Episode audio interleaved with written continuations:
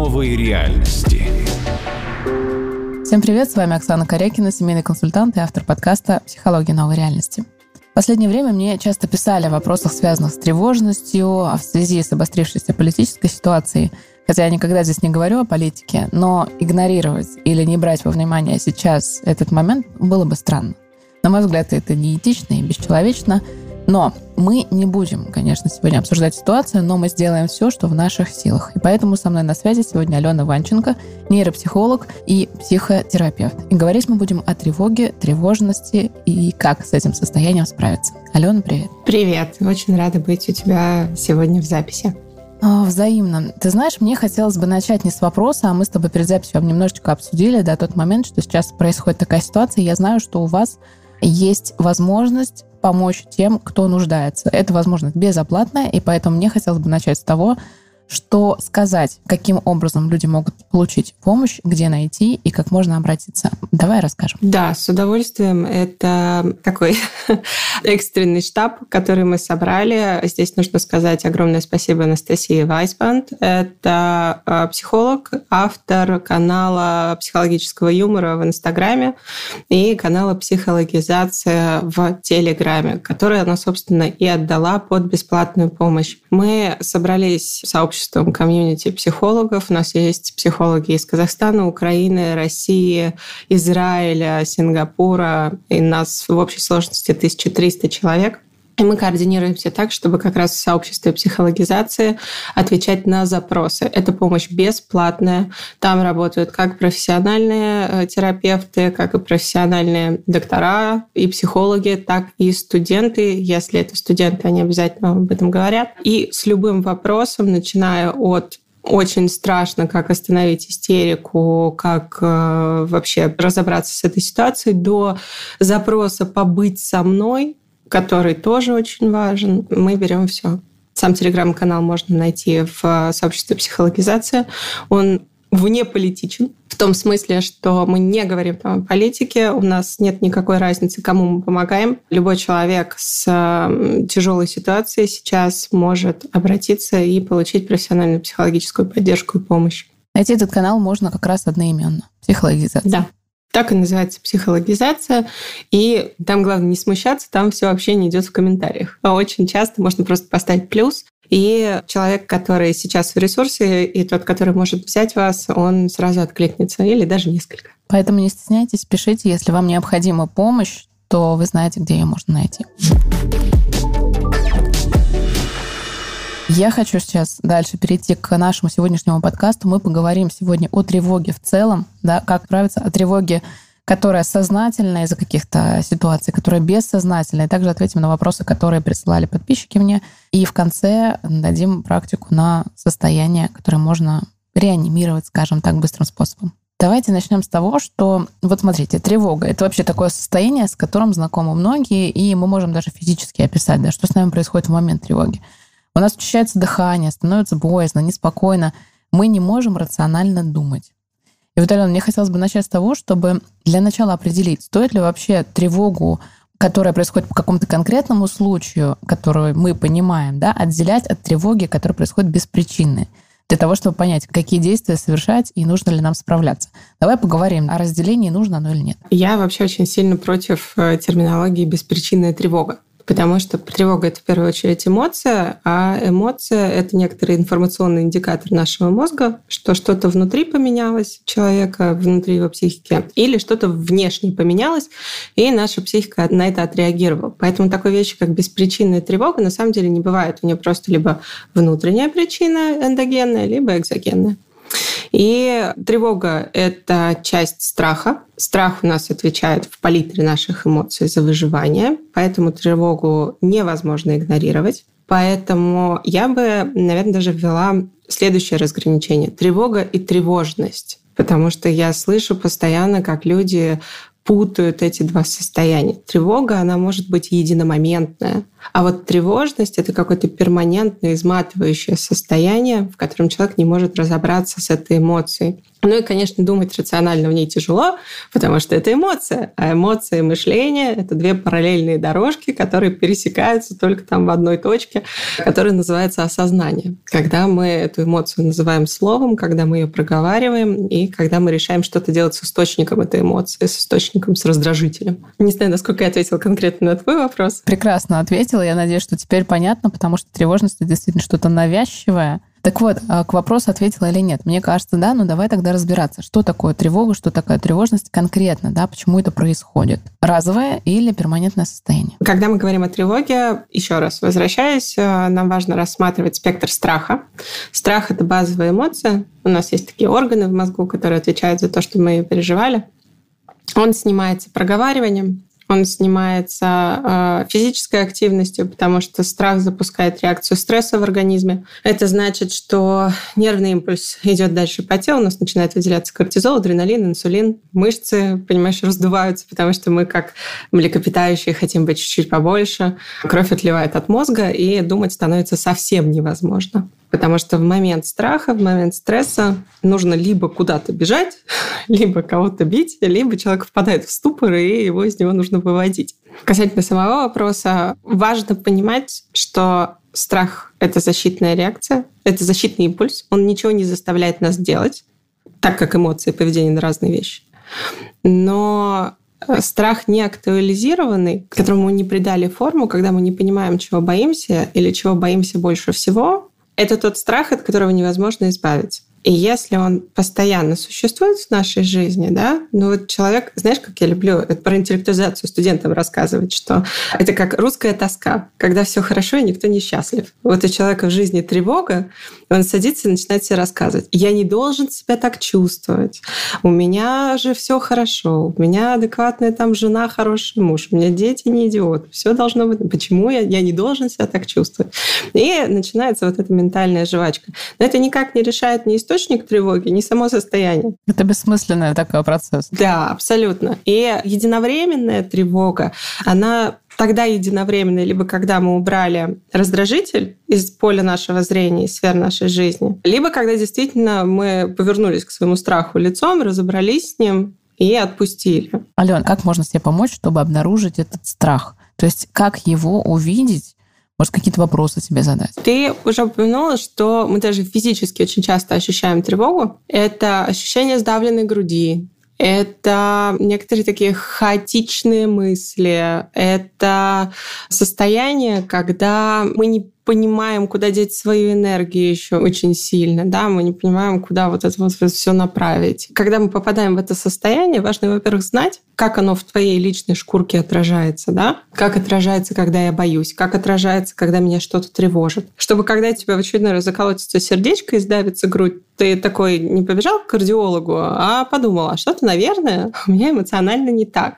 Но и дедуктивно мы определяем, когда это началось, смотрим, какой раздражитель на нас повлиял, прям прикладываем. Это же нормально пробирать факты жизни, которые с нами случились. Да? Вчера в обед у меня началась тревога. Что было вчера в обед? Было то-то, то-то и то-то. Хорошо, когда я представляю себе вот это, вот эту ситуацию или вот этого человека, чего я больше всего боюсь? И так потихоньку, потихоньку, потихоньку мы доходим до самого источника. Это примерно то же самое, что мы там с клиентами делаем очень часто, когда они говорят, у меня беспричинное состояние. Без причины ничего не бывает. Таким образом, образом можно дойти на самом деле до докопать внутри себя, да, и найти эту причину.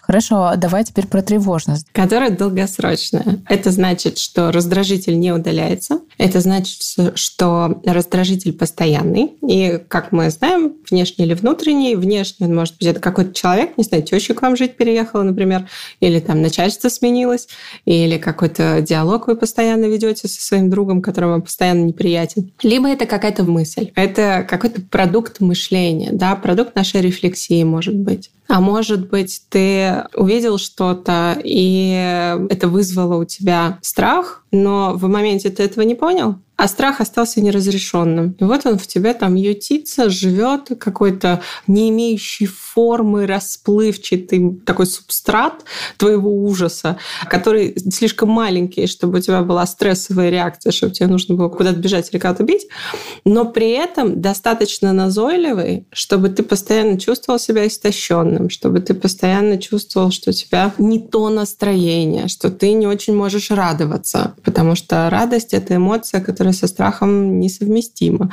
если мы не говорим про какие-то адреналиновые вещи. И вот в этой ситуации, получается, смотри, с каких шагов нужно начинать? Потому что я уже так представила и понимаю, что огромное количество людей тревожится, ну, как будто бы, да, как мы сказали, что этого не бывает без причины. И это периодически доходит и уже до каких-то начальных стадий, наверное, панических атак, да, когда людей начинает накрывать. И непонятно, и вроде все нормально, как ты говоришь. У меня все нормально, да, и жена, и работа, и так далее. Но что-то вот не пойму, а радоваться не могу. И человек становится физически истощенным. Улыбка с лица пропадает, но он никак не может понять, что делать. И вот с чего здесь стоит начинать? Здесь можно пойти несколькими путями. Можно пойти так же, как с единомоментной, когда началось, что произошло. А можно взять сферы своей жизни, их у нас не так много. У нас есть личные отношения, карьера, финансы, образование, здоровье, отдых и личностный рост. Другие люди еще есть. Так прописываешь перед собой эти сферы и начинаешь прикладывать. Знаешь, есть такая это супер распиаренная история про круг баланса.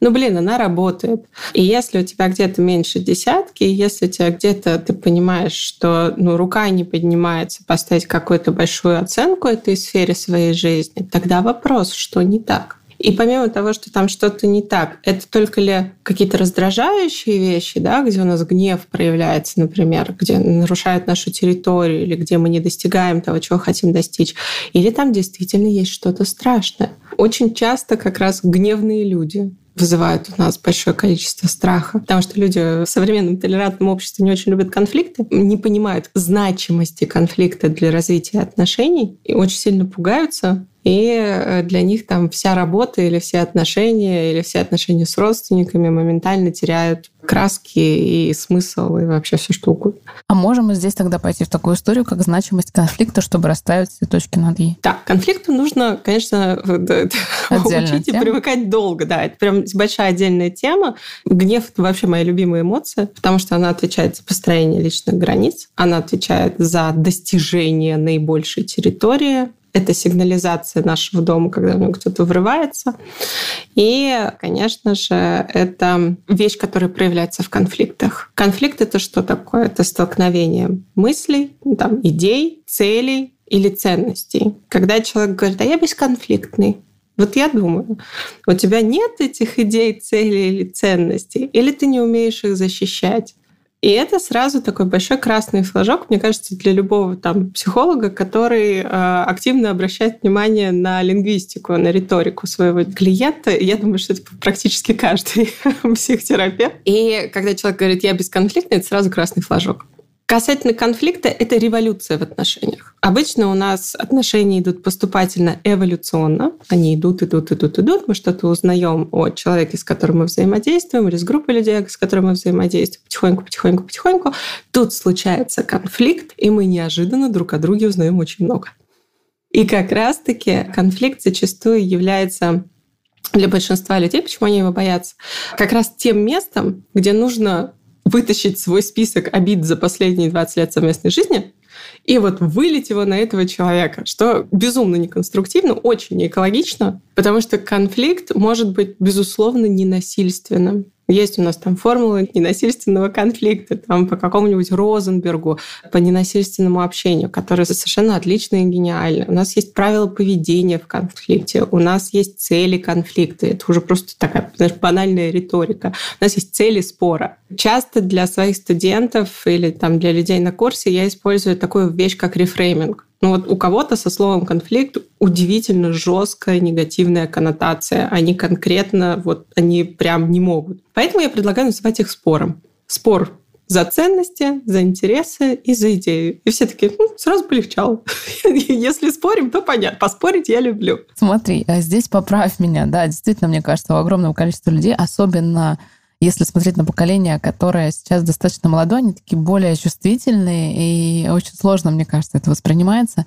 И вот здесь поправь меня, если я тебя верно поняла или неверно. Получается, что человек, который считает себя бесконфликтным или который старается сгладить конфликты, он наращивает внутри себя вот эту тревожность невозможностью отстаивать свои собственные э, ценности и взгляды, получается, таким образом. Конечно, еще самооценка очень сильно страдает. А как любить себя без самооценки? А если не любим себя, то...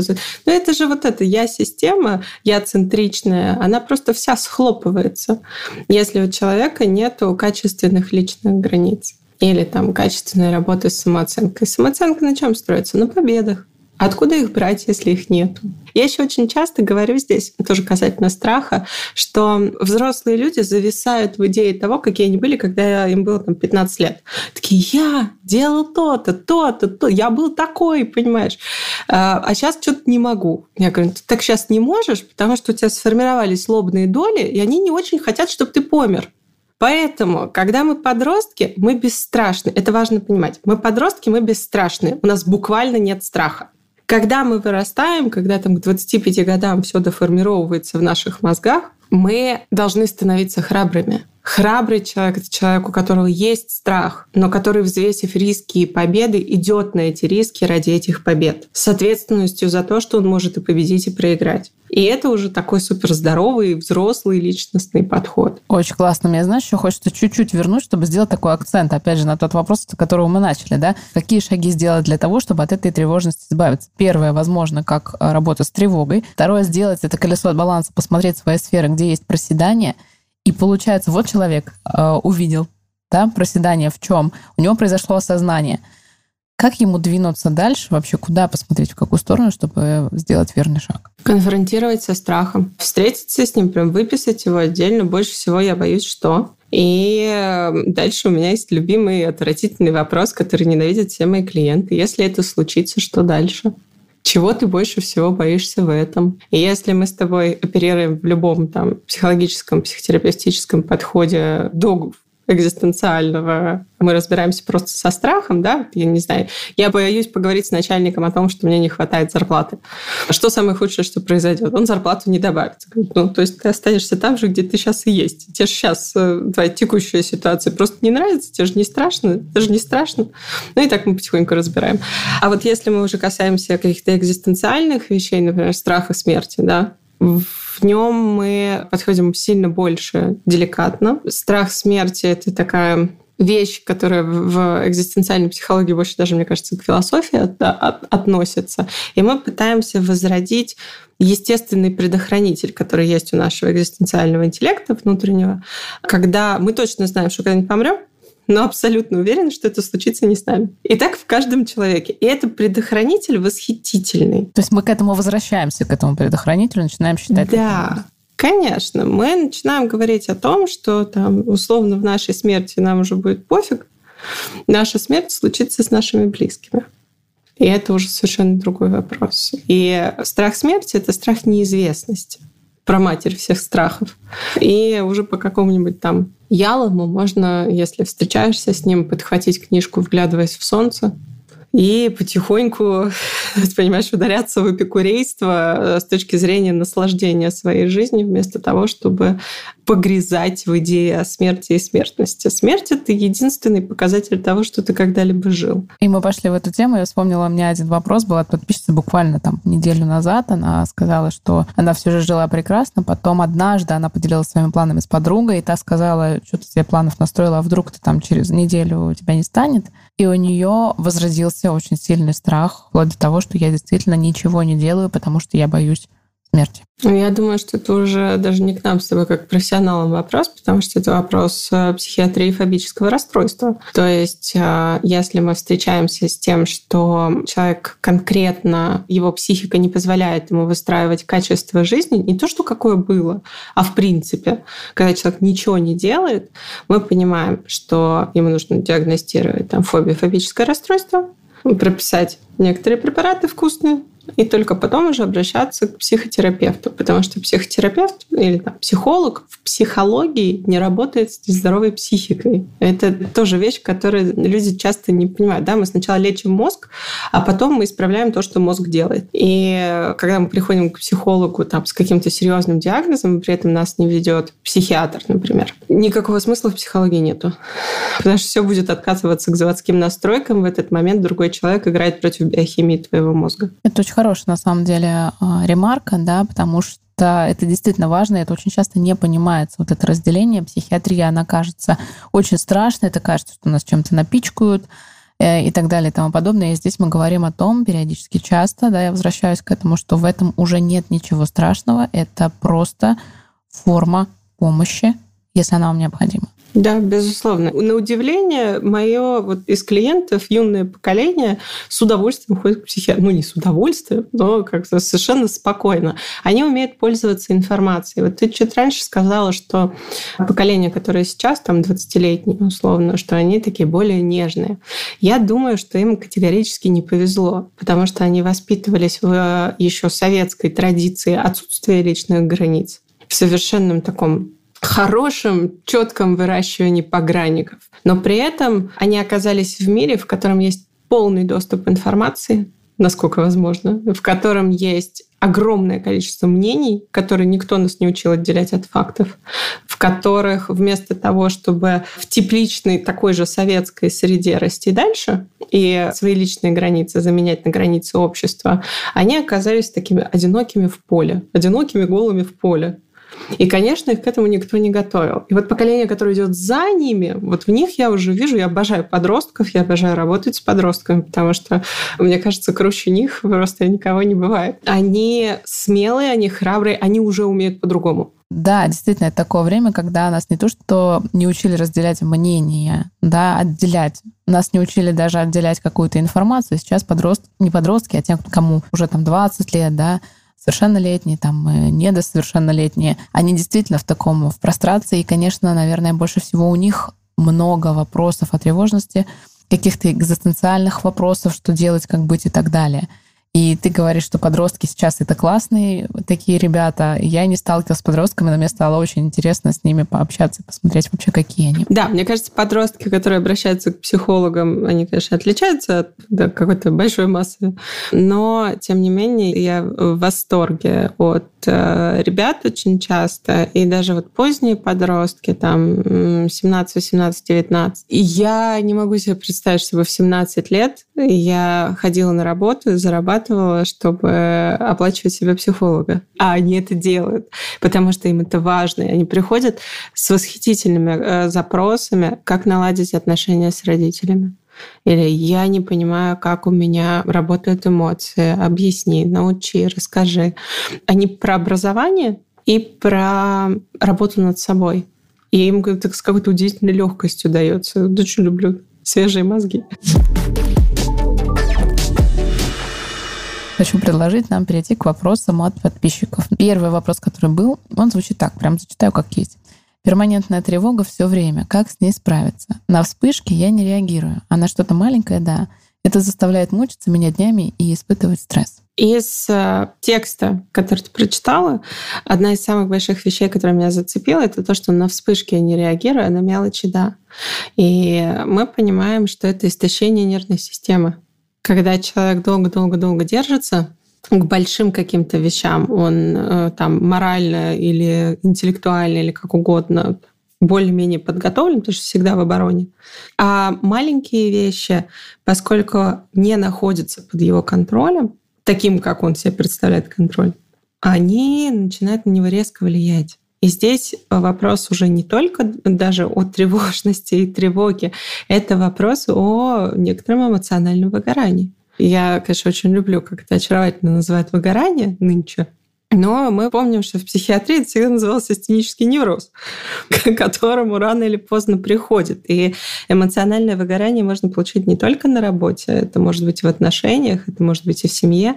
И в такой постановке вопроса я бы не столько тревожилась о тревожности, извините за каламбур, сколько о отдыхе, сколько о изоляции от тревожных раздражителей и восстановлении самой психики для начала чтобы потом уже справлялась она сама, в том числе с мелкими раздражителями. А с большими имело бы смысл сесть и проработать. Что такое большие раздражители? Почему я всегда в обороне?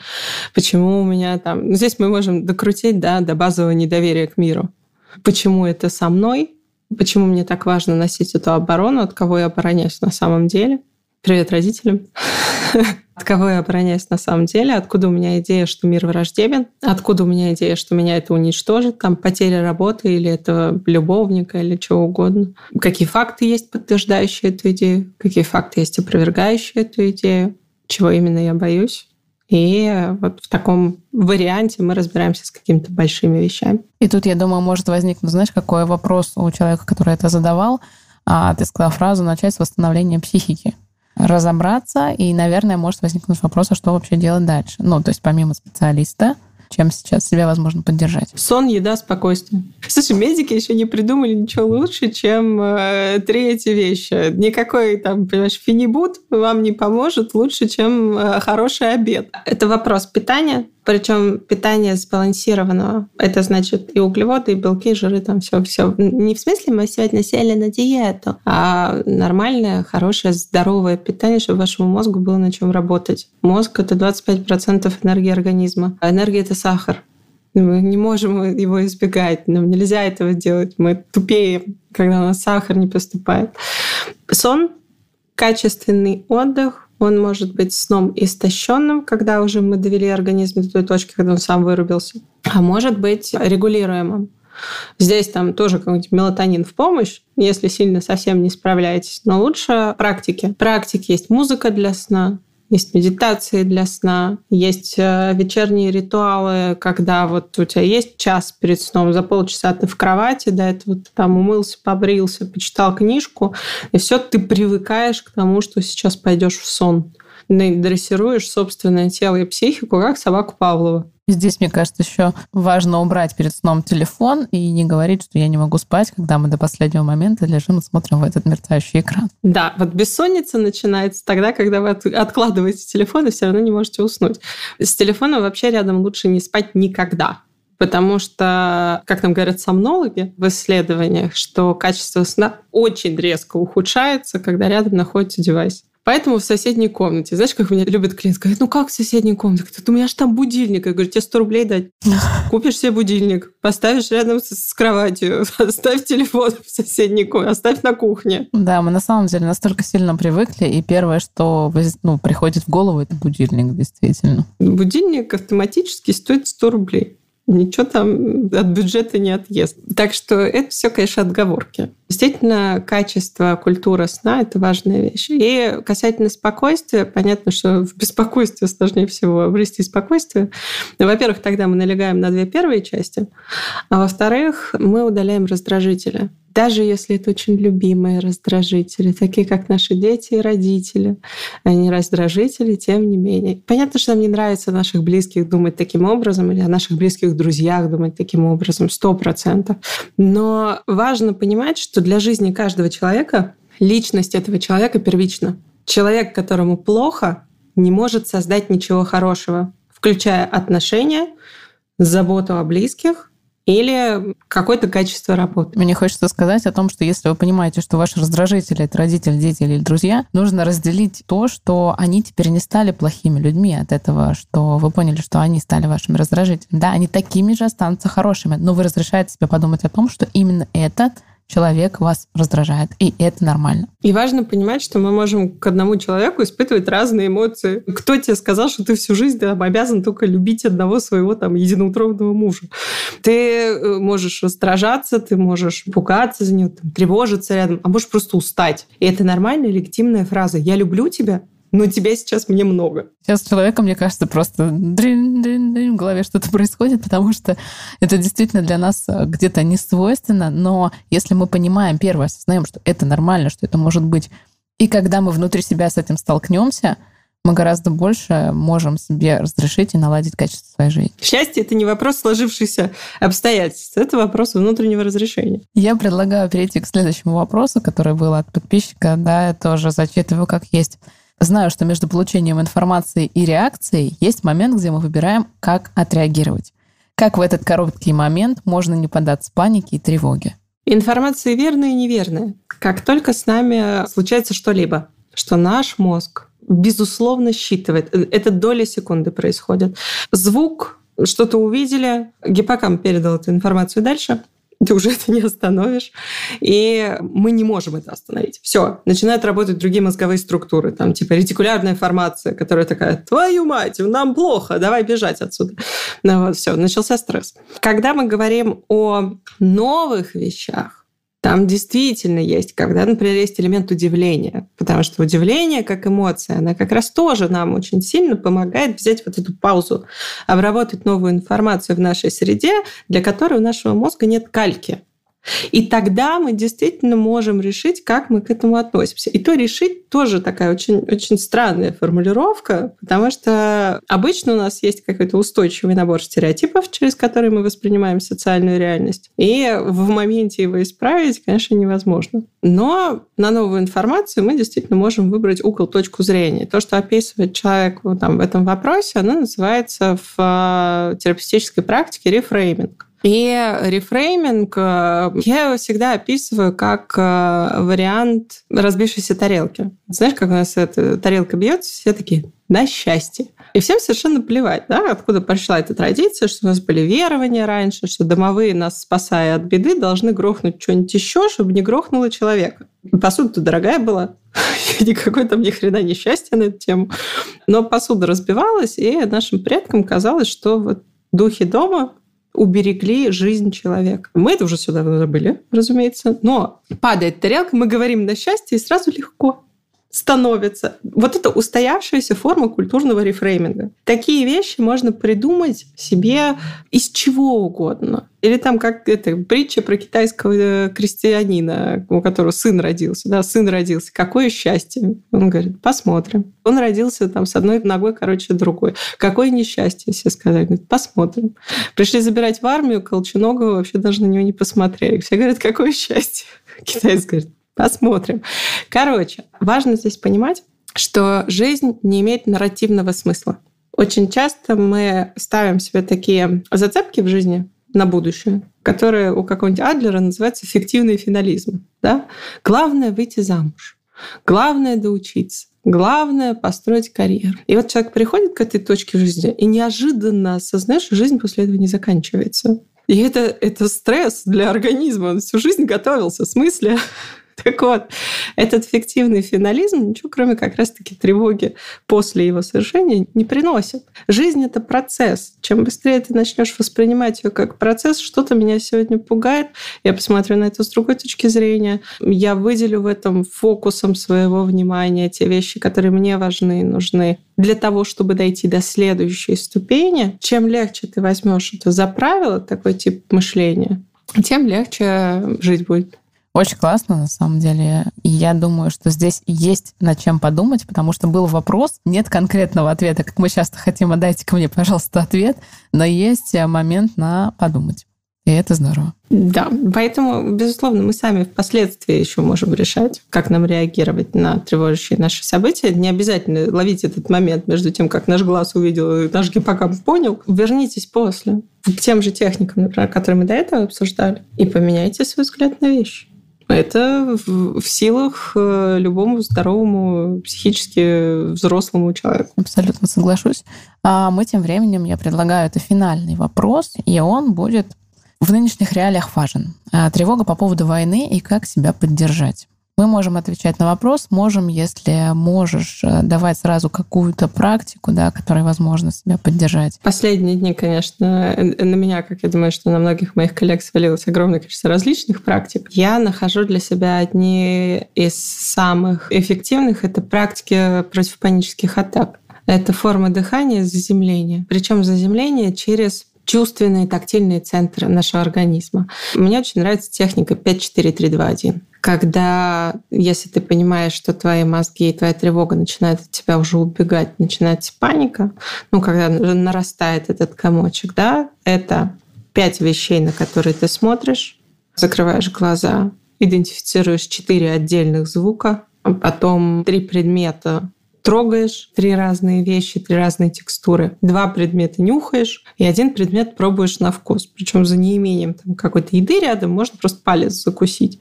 Кончик пальца и, э, соответственно, успокоиться чуть-чуть.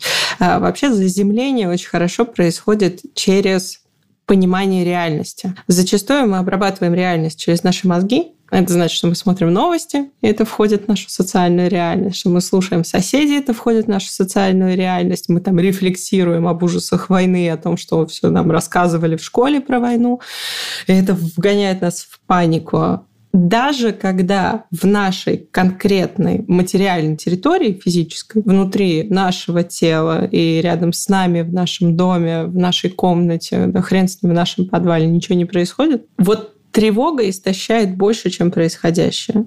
Поэтому эти вещи мы тоже разделяем. И разделяем их через осознание реальности. Поработайте руками, возьмите вязание, заплетите косу соседу, погладьте животное, продышитесь. Все, что касается физики, физиологии, все, что касается чувств нашего организма, заземляет. Концентрация на дыхании заземляет, на мышцах заземляет. Если у кого-то очень-очень сильно повышенная тревога, можно попробовать э, систему физического истощения, когда, ну, значит, ты ложишься в планку и начинаешь отжиматься, пока руки не сдадутся. Потому что психическая и физическая энергия – вещи такие взаимозаменимые. Как мы знаем из выгорания, например, да, когда психической энергии не хватает, мышцы не двигаются.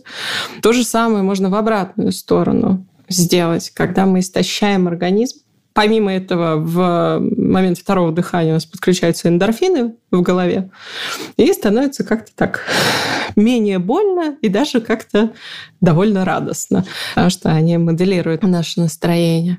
Да, и мне хотелось тоже подчеркнуть, что иногда говорят, что вы тревожитесь, с вами же ничего не происходит. Например, если конкретно лично человека ничего не касается.